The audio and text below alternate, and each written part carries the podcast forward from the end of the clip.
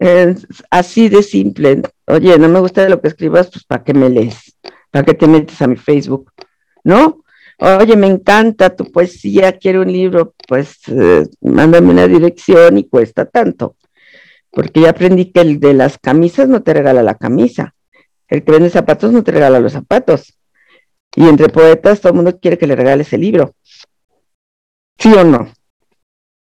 O sea, vas a encuentros literarios, que yo he ido 25 años a festivales y, todo el mundo lo que espera es que le regales. Yo sí regalo mis libros, sí los regalo, pero si alguien llega y me dice cuánto cuesta el libro, le digo cuánto cuesta y lo vendo. Normalmente hay quien te vende, tu, o sea, normalmente uh, yo voy acompañada para que me ayuden con el peso, para pues porque ya me prohibieron andar sola para que no me vaya a caer, porque soy despistada, siempre ando, como me dice mi hijo el chiquito, nunca estás con nosotros, siempre estás en tu cabeza.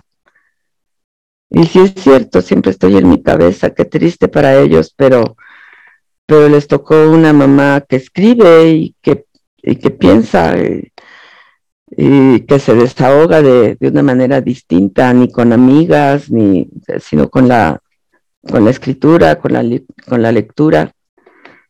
Es, es, así. ¿Te contesté o me fui otra vez por todo un caminito que nadie conoce? Pues eh, sí, bueno, sí, sí me contestaste porque bueno, creo que para ti ahorita lo principal es, curarte, pero también nos compartiste algo muy interesante, ¿no?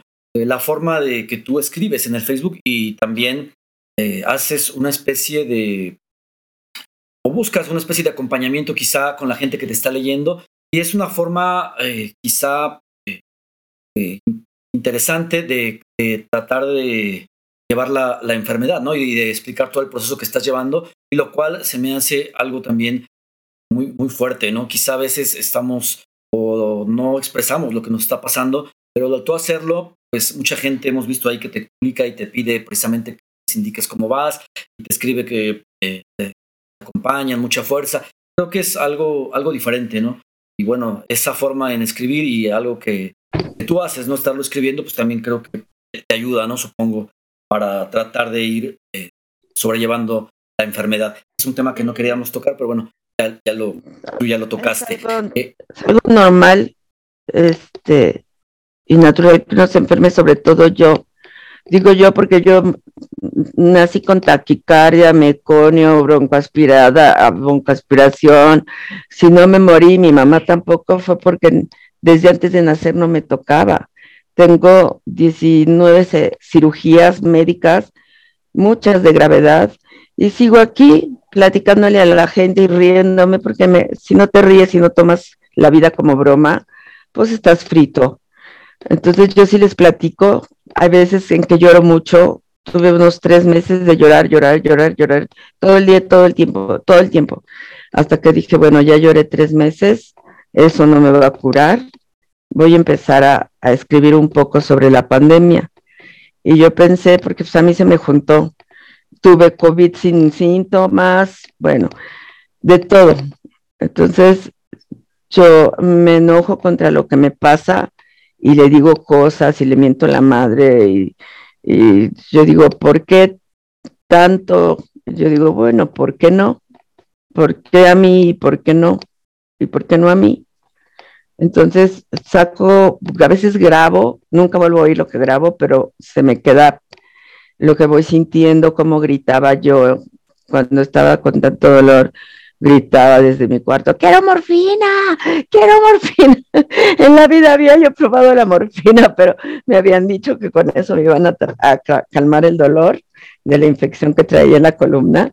Y pues yo gritaba, o sea, gritaba y ahora que me cuentan todo lo que hice y me pasó, porque no me acuerdo, o sea, realmente es, mi mente lo, lo tiene bloqueado, pero me platican y yo me asusto y yo digo, Órale, todo eso, eso hacía, deliraba de esa forma, o sea, no puedo creerlo.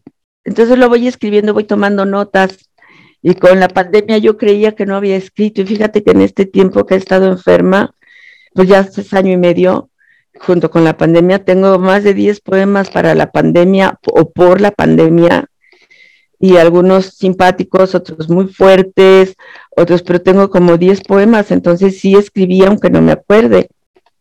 Y eso es algo bien, bien raro, que no me acuerde. Y no me acuerdo pues por entre los medicamentos y el sufrimiento. Pero sí estoy escribiendo, yo, o sea, yo aunque diga que no estoy haciendo nada, siempre estoy escribiendo. Y también he leído, leí varios libros. Ahorita me dio por bordar. Estoy bordando. Oigo música y bordo.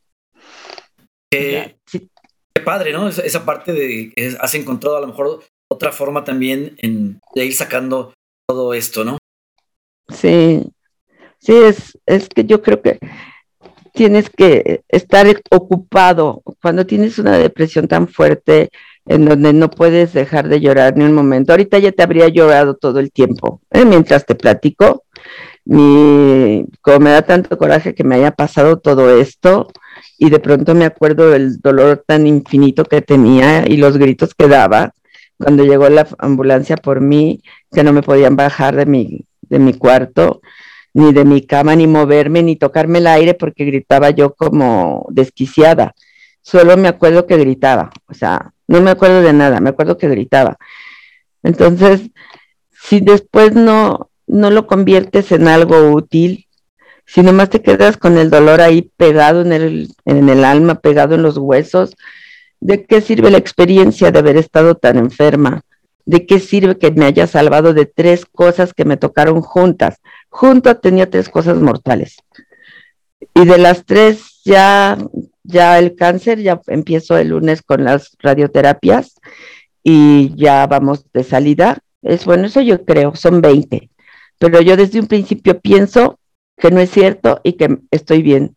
O sea, yo siempre lo que pienso, no, no es cierto, esto es así como, como que si me estuvieran contando una, una buena película de terror. O sea, no lo creo. Yo nunca creo que me esté pasando lo que me está pasando. Y eso es bueno, o sea, y me río y voy, pues voy hablando hasta con el, con el elevador y le digo, ándale tu pinche elevador, descomponte, ¿eh? Nada más me falta eso y pum, se apaga el elevador. Pero, pues ahorita que nos estás compartiendo esto, que nos estás contando esto sobre el dolor, ¿escribiste algún poema o algún texto sobre esto? y que lo quisieras compartir en este momento con la audiencia. Sí, sí, claro que sí, tengo varios para el dolor. Tengo, este, no nada más de esta, te digo que me han tocado, me ha tocado mm, mm, como, que, feo se oye, pero me ha tocado una chinga tremenda con las enfermedades a mí. Y la verdad no puedo creer que, pues, sumerjo con este de piel cumbre, nada debo por ejemplo, la 29, es que tengo muchos, muchos libros, o sea, 19 de poesía, ya te imaginarás todo lo que le he dicho a... A ver, ¿me ayudas a buscar el de el de Luciana Sombría? Creo que viene en el de hígado de perra. Eso de Bueno, pero tengo muchos. Cada vez que me enfermo de algo, o que me da algo, porque me dan cosas raras también. Yo estoy inscrito en un programa de, de enfermedades extrañas, enfermedades raras, para que me dejan los que hablen. Aquí está carbón ardiente. Este fue de, no de esta vez, sino de otra vez, del 2002, que también me la pasé de lujo en el hospital Chille Chille. Se carbón ardiente, Borrarme de la tierra es pretensión inútil, ni la fiebre que arrasa por las noches, ni los gritos que exprime de mi cuerpo, ni todo su veneno devorándome el vientre, iracundo dolor que acecha. Me niego a ser un gusano más del césped o un trozo de carbón ardiente, repleto cráneo de acerrín. No soy polvo que vuelve al polvo, ni inútil obituario en los periódicos. Soy más fuerte que las células nefastas que se reproducen a diario. Soy agua que arrasa los caminos, turbulencia de duna en el desierto. Conmigo no podrá la muerte. Este es de 2002, 2002, diciembre del 2002. O sea, tengo muchos, ¿quieres que busque otro? Sí, claro, adelante. Antes de escribir Carbón Ardiente, escribí Déjalos que hablen, porque siempre me han dicho, ¿qué quieres? ¿Qué quieren que te cremen? ¿Qué quieres que te cremen o que te entierren? Y yo digo, pues ya no voy a saber yo lo que me quieran hacer, pues en realidad ya muerto, muerto estás y tú qué vas a decidir. Eh, del col déjalos que hablen, del color que sean, déjalos que hablen, que hablen rojos o azules, verdes o canarios. ¿Qué saben ellos de mí, salvo que soy un cuerpo? Déjalos que de mí coman, que me pudre entre sus dientes, que sirva de alimento esta banda de gusanos que se adherirán a mi piel cuando por fin descanse. ¿Qué saben ellos de mí, salvo que soy un dócil cuerpo? Entonces, pues, hay, hay muchos, hay de todo, ¿eh? No sé si quieres que te lea de algún, de algún tema en especial.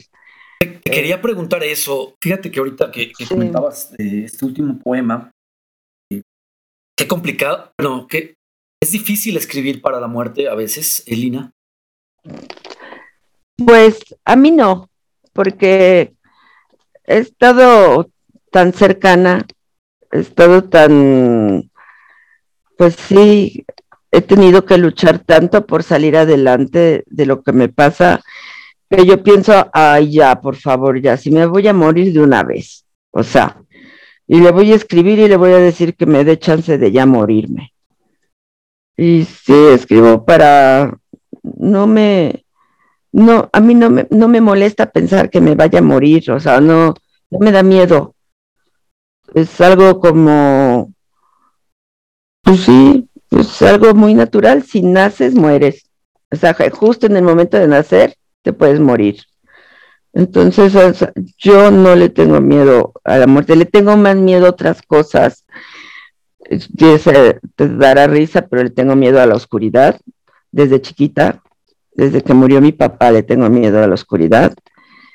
Y y, no sé, este, creo que le tengo, le tengo miedo a algunas cosas, pero en la mayoría salgo, salgo bien.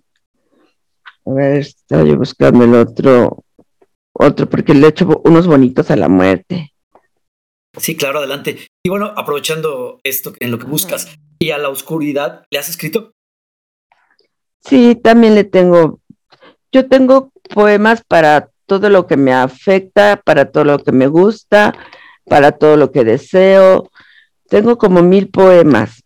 Y como yo soy, pues yo lo escribo, yo escribo, pues yo, pues sí, ahora sí que yo, yo escribo porque, pues, porque no me queda de otra más que, más, a veces para las corrientes, pues todo el tiempo escribo, la verdad es cualquier cosa que me pase, cualquier cosa que sienta, creo que es la 40, te voy a leer la 40, de ser así.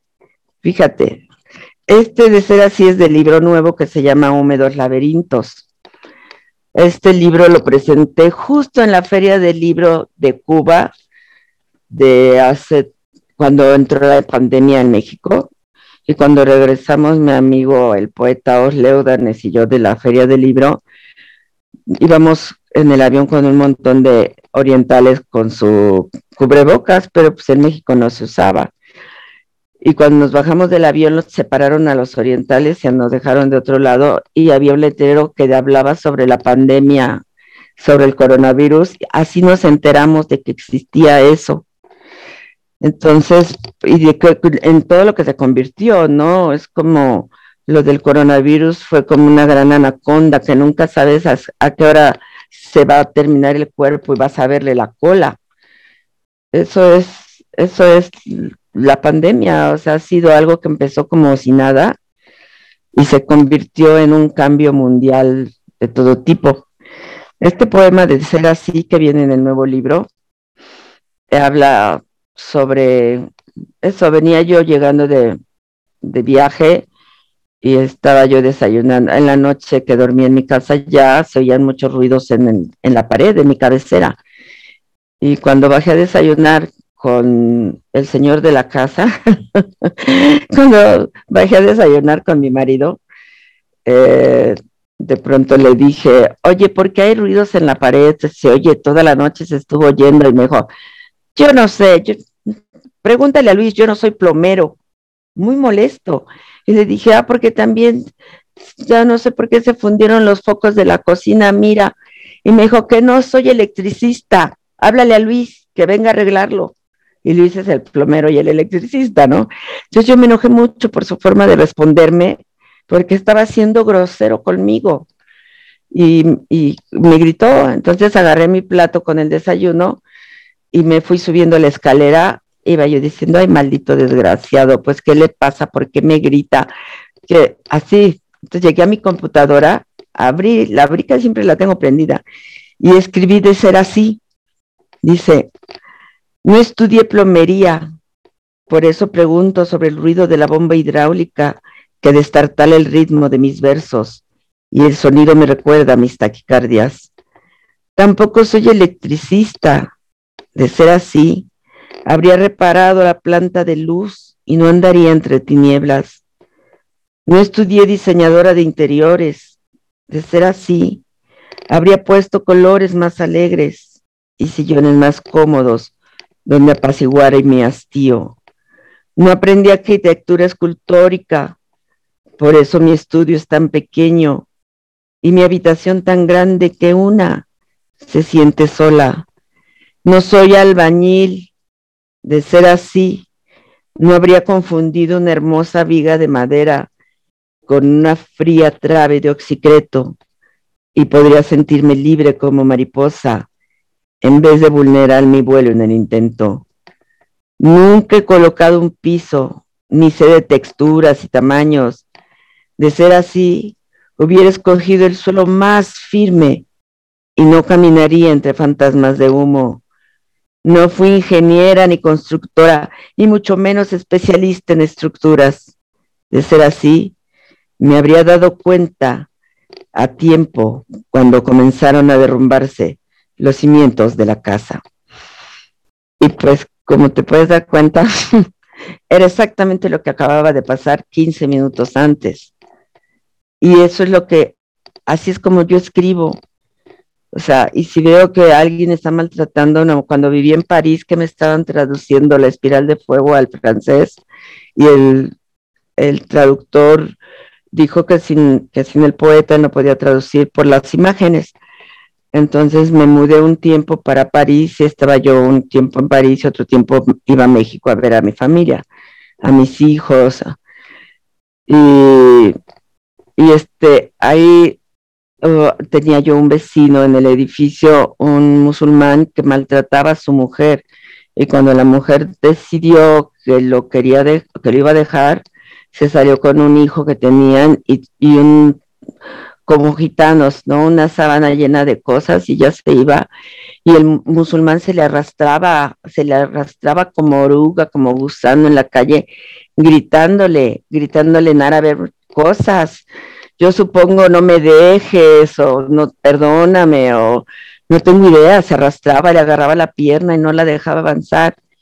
Y también sobre eso escribí, en ese momento yo dije, ¿cómo es posible que pase esto? Si él todo el tiempo la regaña, porque pues, allá las paredes son de papel, y los edificios todo se oye. Y, lo, lo, escribí y no sé, yo no estudié literatura, yo estudié relaciones internacionales, pero siempre escribí y leí. Y para poder escribir se necesita leer mucho, por el vocabulario, por la, ortografía, por las ideas, por, pues por todo. Se necesita leer. Y yo leo de todo, incluyendo las notas de los refrescos, del papel del baño, todo lo que, todo lo voy leyendo. Me encanta leerlos los, ¿cómo se llaman? Los espectaculares de la calle.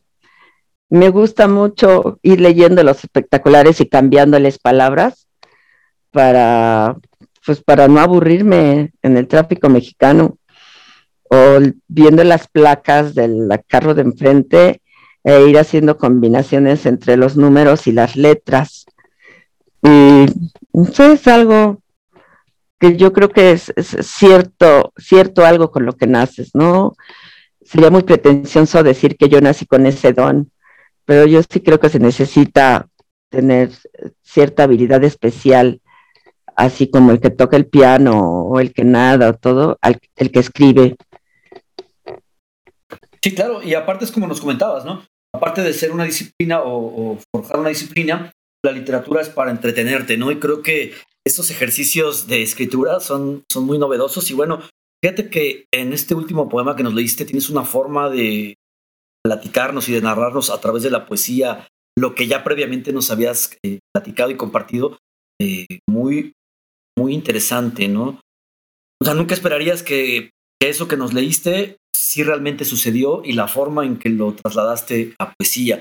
Eh, Lina, ah, antes de que nos leas más poemas, claro, si quieres, ¿cómo va el tema de la editorial? Es cadáver literario, ¿verdad?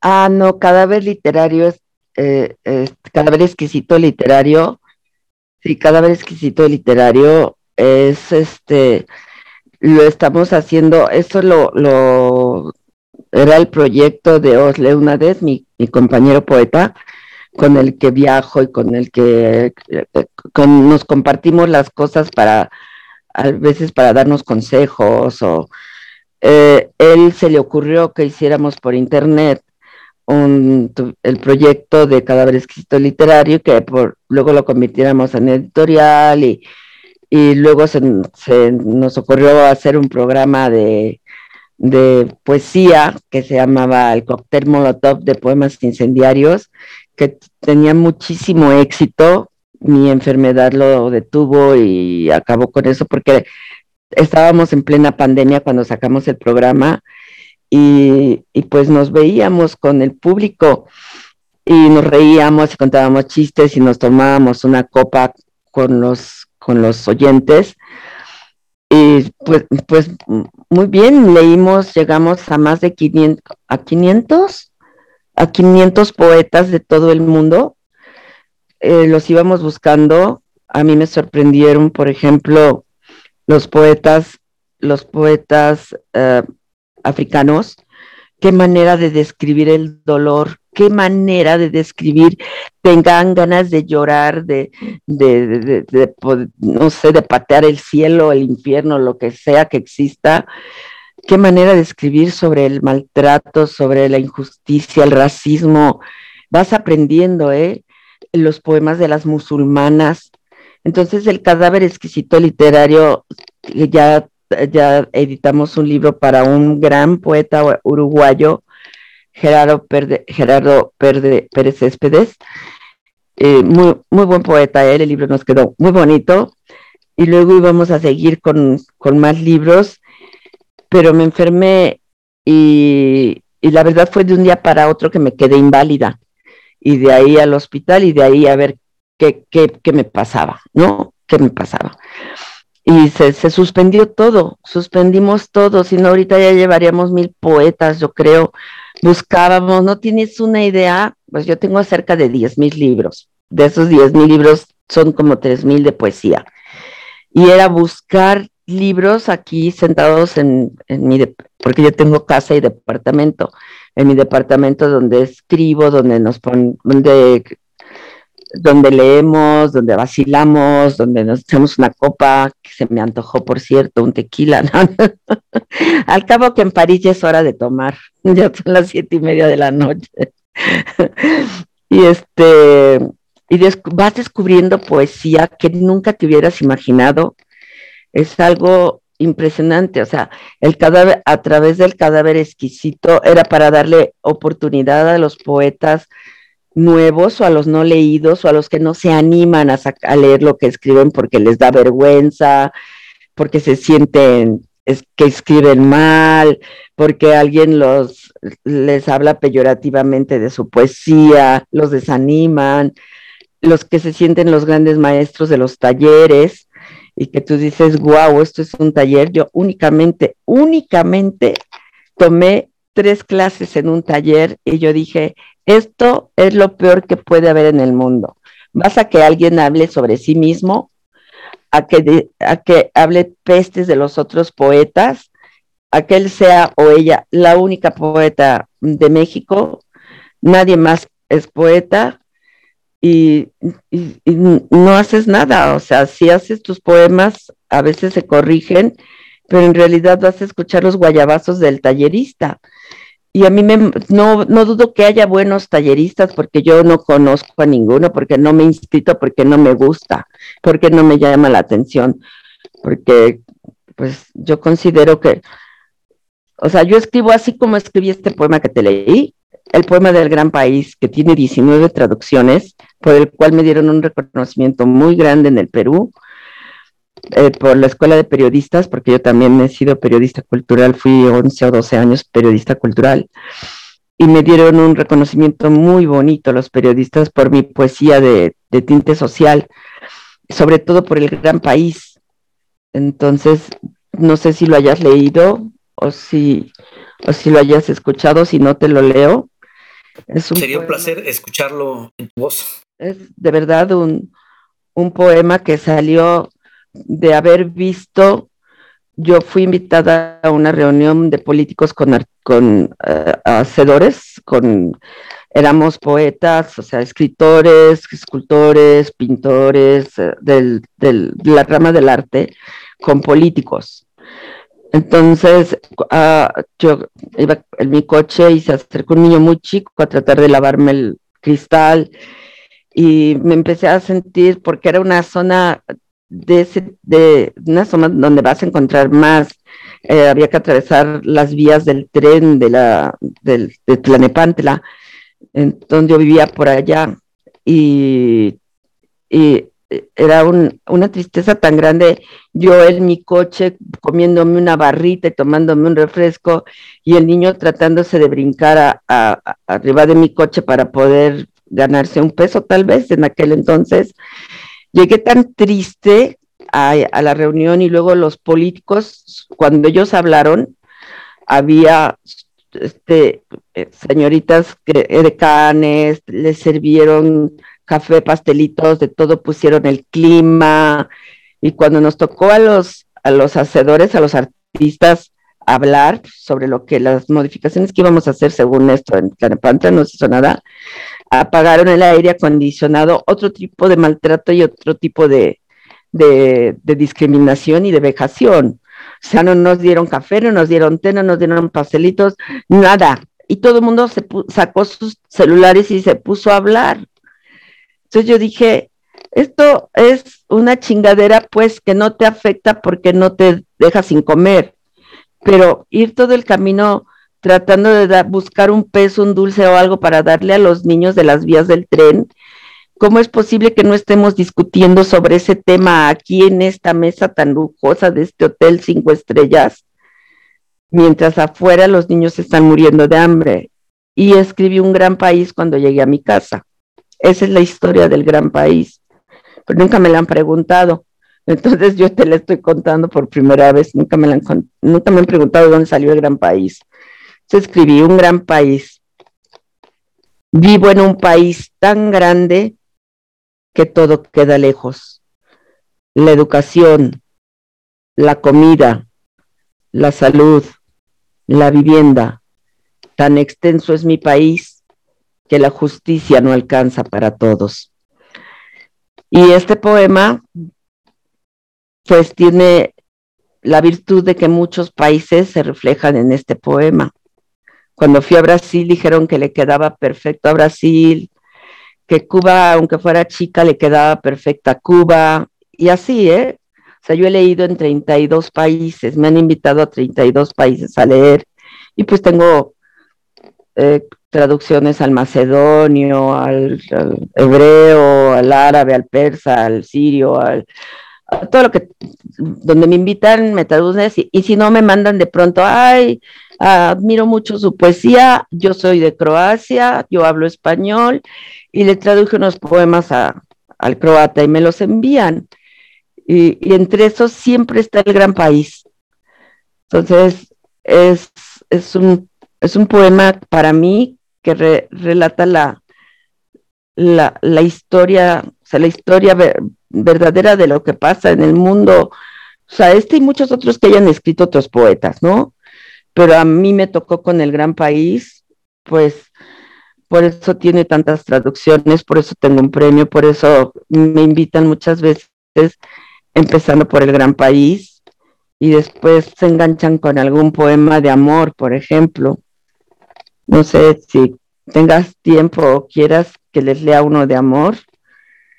Claro que sí, Lina. Y bueno, esto que nos comentas, nuevamente la, narrativa que nos haces mediante la poesía de lo que nos estabas compartiendo, es realmente eh, impresionante. Me impresiona esa forma de cómo tienes eh, la capacidad de escribir mediante la poesía, bueno, de narrar mediante la poesía el, suceso que nos compartías, ¿no? Previamente, pues, todo lo que sentiste. Obviamente, a nivel mundial, pues eh, muchos seguramente se sintieron reflejados, ¿no? Vieron la realidad de su país con este, con este poema. Antes de que nos leas algo de amor, y pues también si tienes algo de desamor, ¿por qué no? Retomando un poquito lo que nos comentabas, que empezaste escribiendo cartas para rupturas amorosas. Me gustaría hacerte una pregunta, ahorita que nos narrabas todo el tema de, los talleres, de los poetas nuevos, etcétera, etcétera. Yo pienso o he venido pensando que en la actualidad se ha desatado un boom de la poesía, cuando anteriormente la poesía se había relegado un poquito a lo mejor a otros géneros literarios que estaban sobresaliendo como el cuento, la minificción, la novela, y la poesía había perdido quizá un poquito de lugar, a lo mejor estoy equivocado, pero de un tiempo para acá, en la, precisamente antes de pandemia y después de pandemia, la poesía empezó a tomar un auge muy interesante. Mm, ¿Qué, piensas tú al respecto? ¿Sí crees esto o, crees que la poesía siempre ha estado en primeros planos? No, mira, la poesía yo creo que es la, el patito feo de la literatura, porque a la gente le interesa más la novela, luego el cuento, los ensayos y al último la, la poesía. Muchas veces porque el poeta escribe para sí mismo y para sus amigos para quedar muy bien y le saca un palabrón tremendo que venía en el diccionario, ¿no? Entonces tú dices, wow, la poesía no es para eso, la poesía es para que la gente se pueda reflejar en lo que escribes, para que sienta, para que se desahogue. No es para irle a presumir la cantidad de palabras que conoces, para eso hay diccionarios y sacas y los lees y te aprendes las palabras.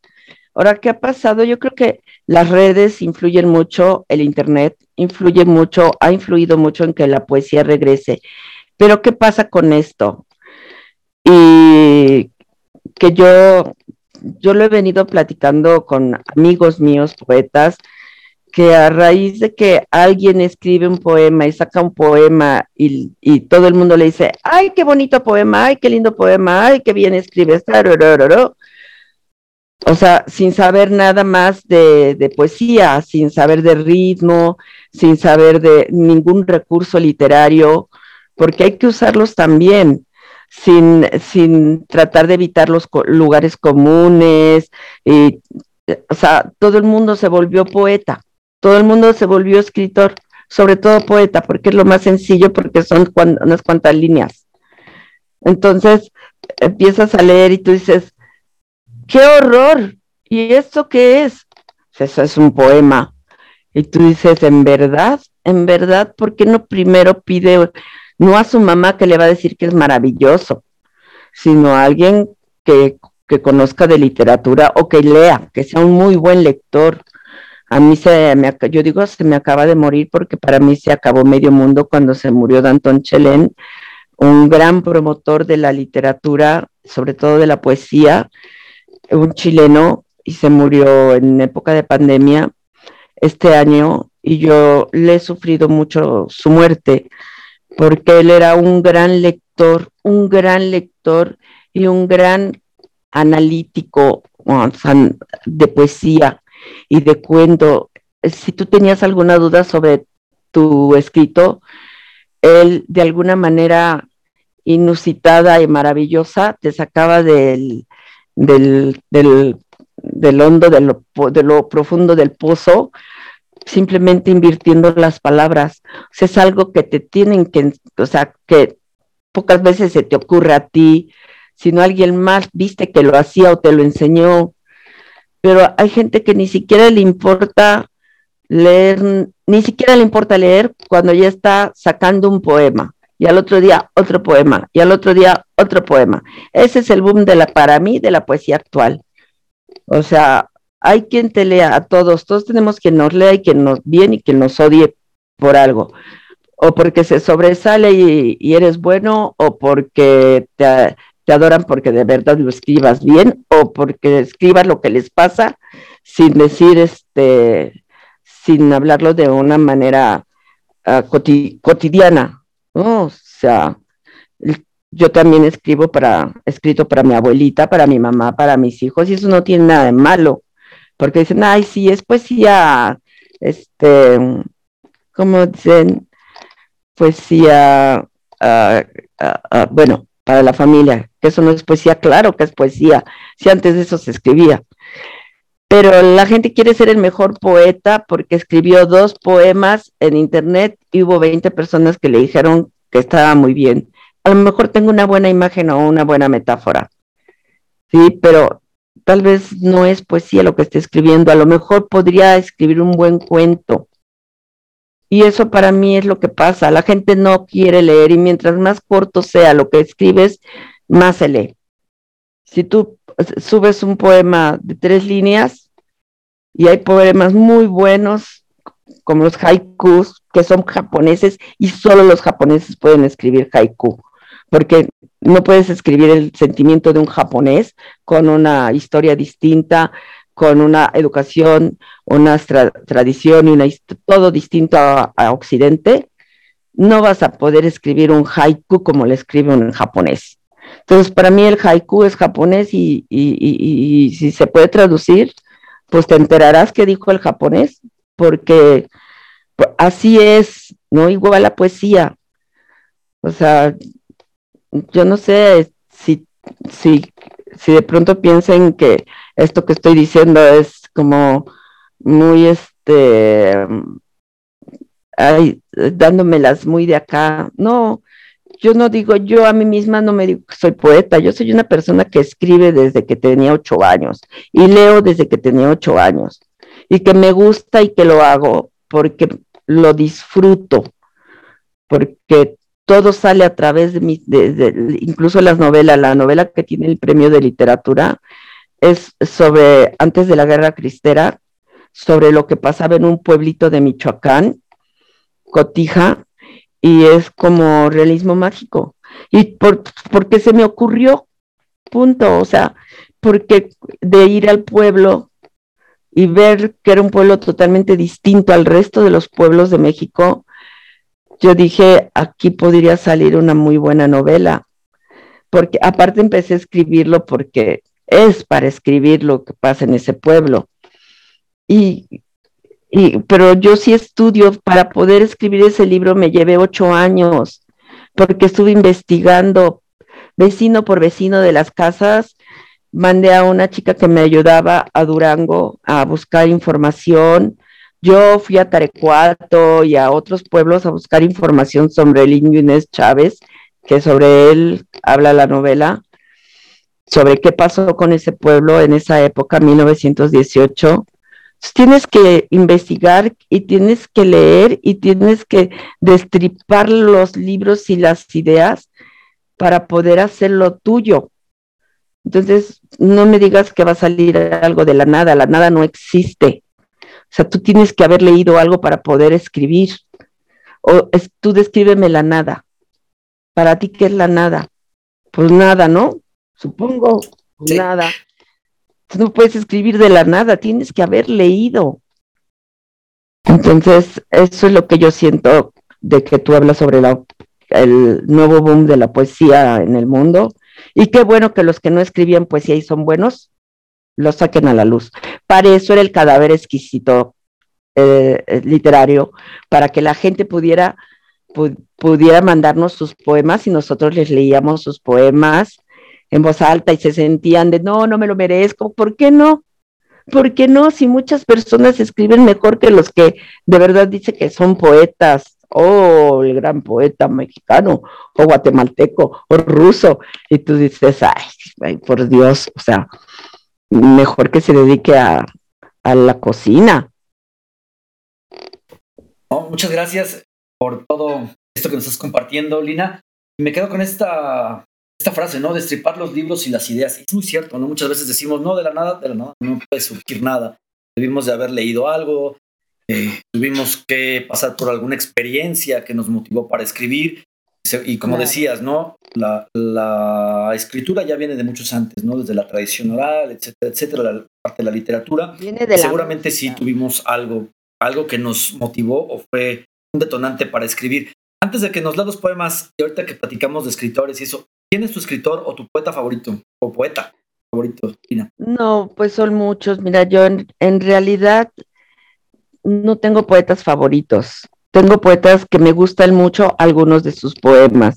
Igual que todos, ¿no? Puedes, uno puede escribir 10 poemas que te van a llevar al Nobel, si de verdad fuera el Nobel este, no como el, premio Aguascalientes de México, ¿no? Perdón para por si alguien se lo ha ganado y me conoce.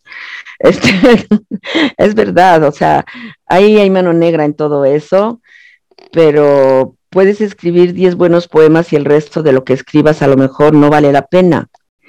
Y la gente muchas veces escribe que tú te quedas con la boca abierta y dices, no es posible que Phil que alguien que nadie conoce, un poeta catalán amigo mío, que escribe muy de vez en cuando, pero escribe surreal y tan bien que de verdad te quedas con los vellitos levantados porque los pelos parados se oye muy feo, ¿verdad?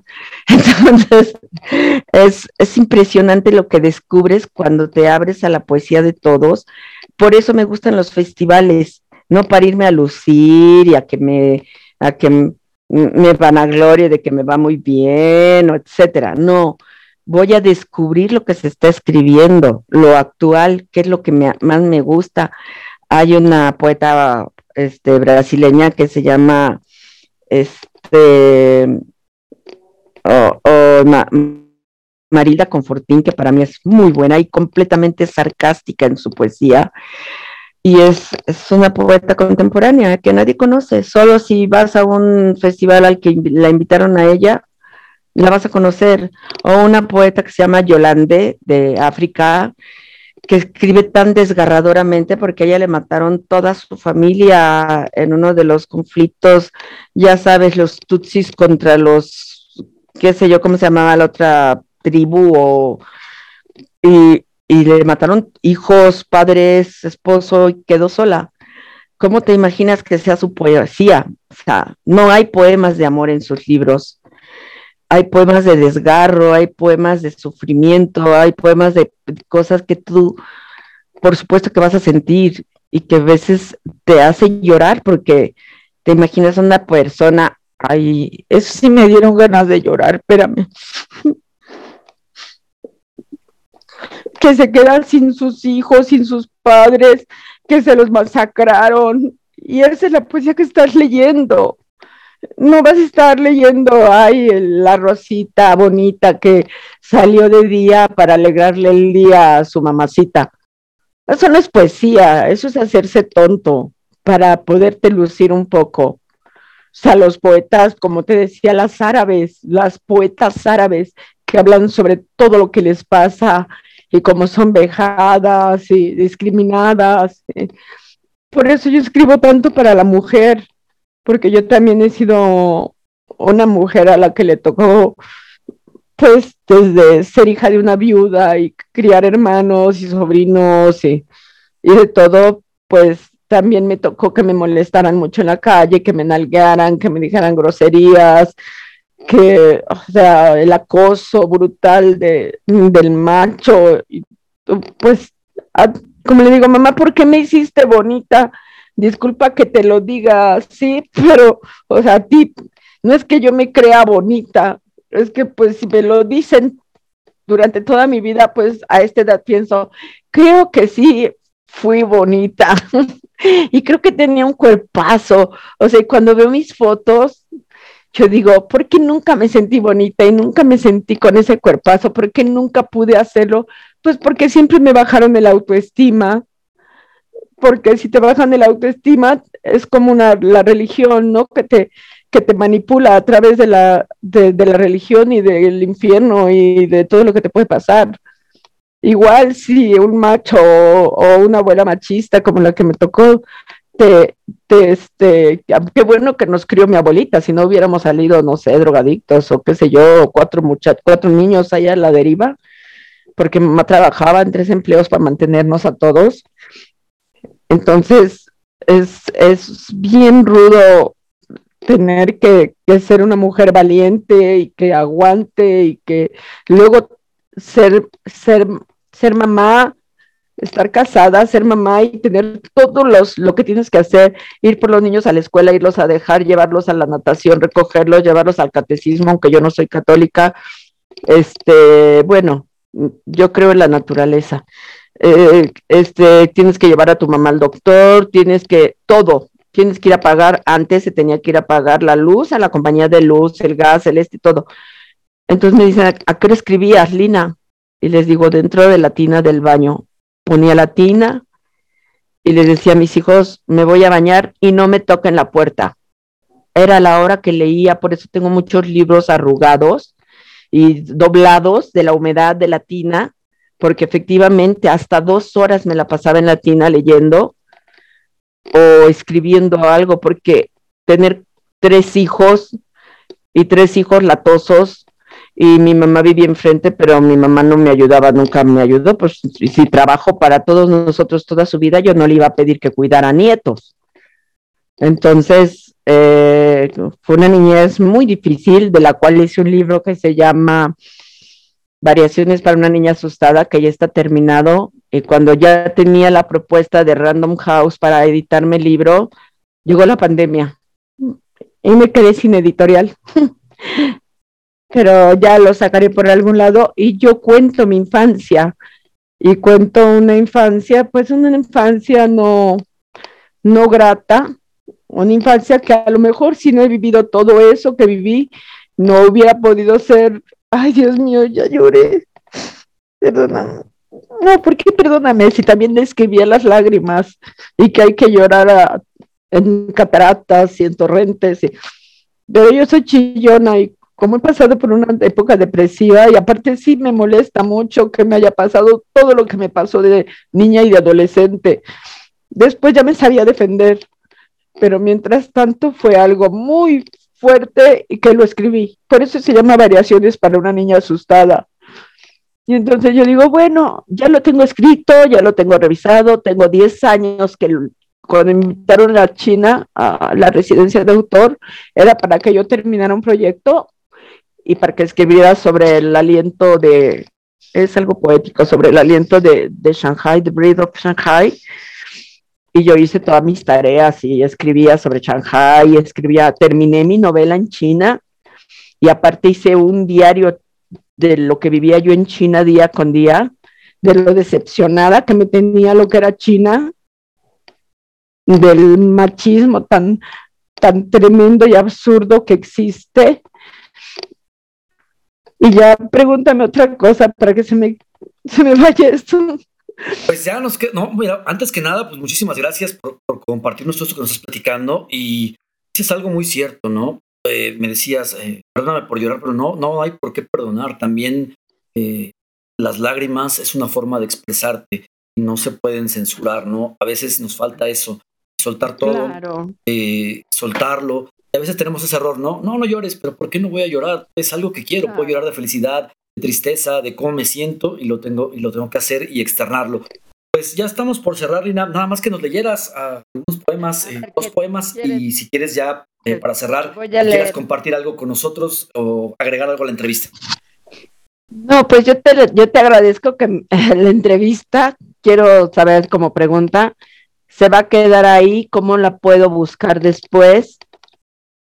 La vamos a subir, precisamente la subo después terminando el programa. Yo creo que en un par de horas la tenemos ya en Spotify, nuestro Spotify del programa Radial en Pos de la Palabra, y te comparto el enlace. Ay, sí, te lo agradeceré mucho para compartírselo a mi mamá.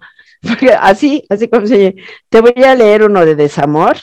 Uno, como a mí me dicen que soy, soy cruda como la carne cruda, una crítica de eh, de, de la Sorbonne de París, de la 4, y ella le tocó, le tocó presentar un libro mío allá en París y dijo que yo era cruda como la carne cruda. y pues sí, así soy. A ver, se llama, este, se llama Noche de. Oye, ¿cómo se llama el, el, el Héctor Pególatra? Te voy a leer Torpe Pególatra y luego te leo uno de amor, pero amor con, con, con, con sufrimiento. O sea, es, es Torpe Goratra 57. Este también es del nuevo libro. Si quieres, mándame tu dirección y por el Messenger y yo te hago llegar eh, dos libros que en donde vienen reunida mi poesía de del 1975 al, son dos antologías a la fecha. Yo te lo hago llegar. Qué tonta, no, sí, es eso, 57. Ok. Este poema se lo dedico siempre a un hombre cuando vamos a los, cuando me piden un poema contra alguien, contra alguien. Ah, yo no conté de ellos. Yo digo, ok, para fulano. Y le digo, por ejemplo, ¿tú cómo te llamas? Tú, Mauricio. Para ti, Mauricio, se va a oír horrible, ¿verdad? Pero así suena cuando lo leo en público.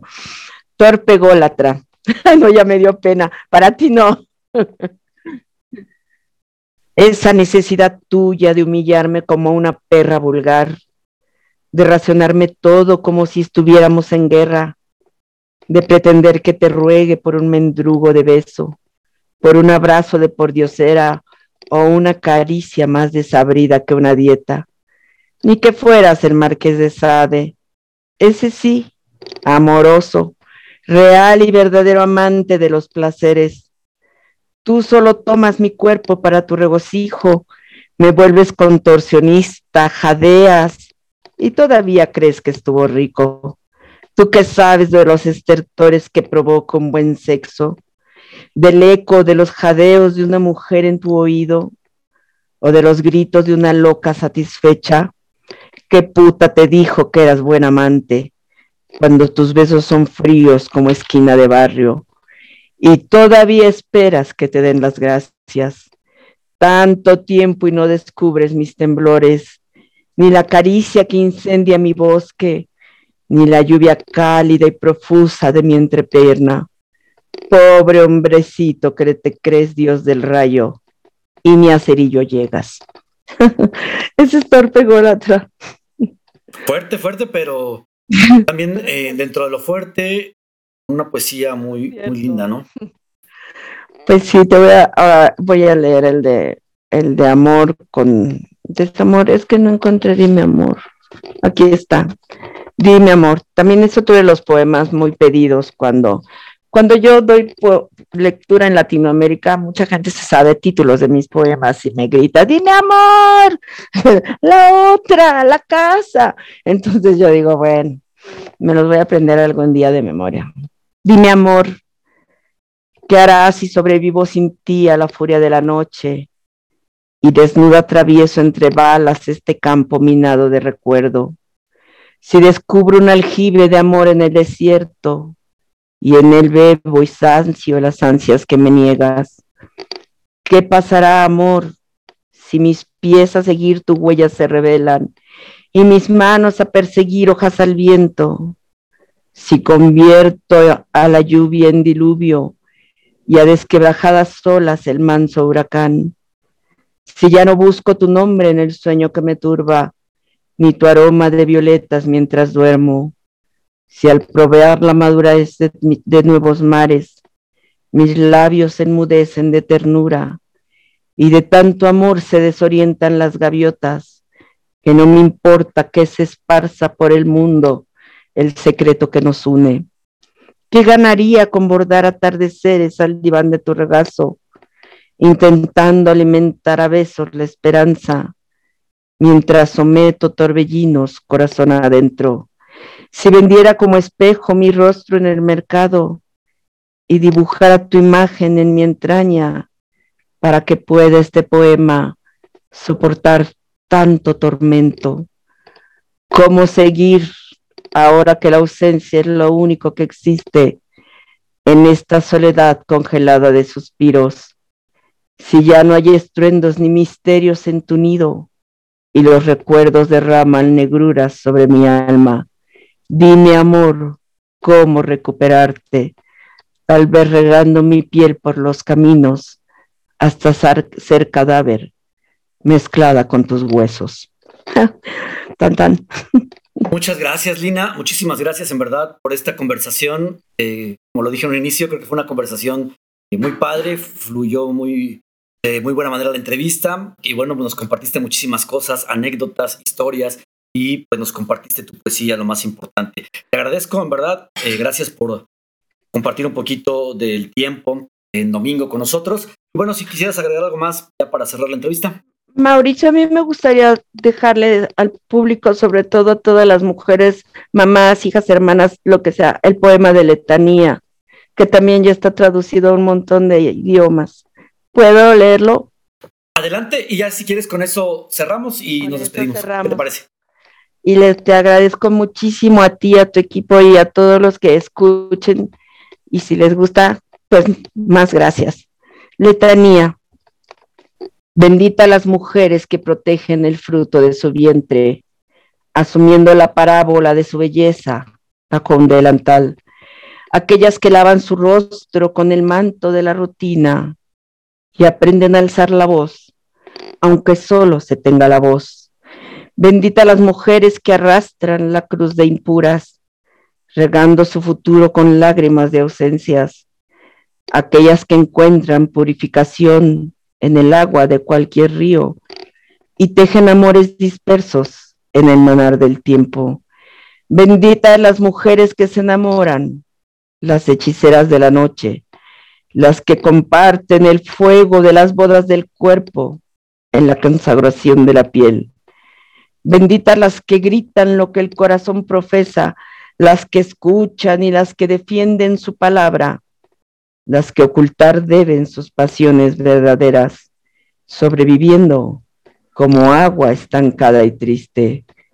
Benditas las que abrazan su nido vacío y reviven cada noche el éxodo desde su origen. Benditas las que son tormenta, ríos sin cauce, a las que llaman locas, revoltosas, liberadas, feministas, y son capaces de atropellar al viento con una mirada. Benditas las hembras con fracturas y con fragmentos. Benditas nosotras, matriz del universo. Muchas gracias. A muchísimas gracias. Y bueno, escuchamos letanía a cargo de Lina Cerón, a la cual agradecemos su participación el día de hoy en su programa En Pos de la Palabra. Nada más, Lina, tus redes para que te contacten. Pues tengo en de Facebook Lina Cerón, así nomás con mi nombre, y hay mi página que es Lina Cerón en las tinieblas de la piel. Ah, ahí me pueden contactar, es público, o sea, ahí me escuchan porque ahí me piden poesía y les leo una vez a la semana. Perfecto, Lina. Muchísimas gracias. Y bueno, nos despedimos de Lina con esta entrevista el día de hoy, a la cual agradecemos su tiempo y que nos haya compartido tantas historias y pues poesía más que nada. Pues gracias a ti, un beso para todos y hasta la próxima. Pues tuvimos como invitada el día de hoy a Lina Cerón, poeta mexicana, y ha llegado el momento de despedirnos aquí de su programa en pos de la palabra. Recuerden que tenemos nuestras redes sociales, www.trilcerradio.com y como cada domingo agradezco al Instituto Cultural Iberoamericano y a su presidente, don José Antonio Contreras, por el espacio que nos ofrecen para llegar hasta ustedes, así como a la directora de Trilce Radio, Ana Jansin Marín, para eh, todas las prestaciones dadas para poder llegar hasta ustedes a través de www.trilcerradio.com. Bueno, recuerden, tenemos también nuestro Facebook, Trilce Radio, donde el alma tiene voz. Tenemos nuestro Facebook personal o del programa, programa radial en pos de la palabra. Y no me resta más que agradecerles y dejar los micrófonos de Trilce Radio a nuestra siguiente conductora, Abel Padilla, con su programa Lectura Saludable. Ha sido un programa muy padre el día de hoy y les recordamos que estamos transmitiendo desde Querétaro, México, en el municipio del Marqués. Y la hora del día de hoy son la una de la tarde ya, así que bueno, 12.59. Estamos ya por despedirnos. Agradecemos la visita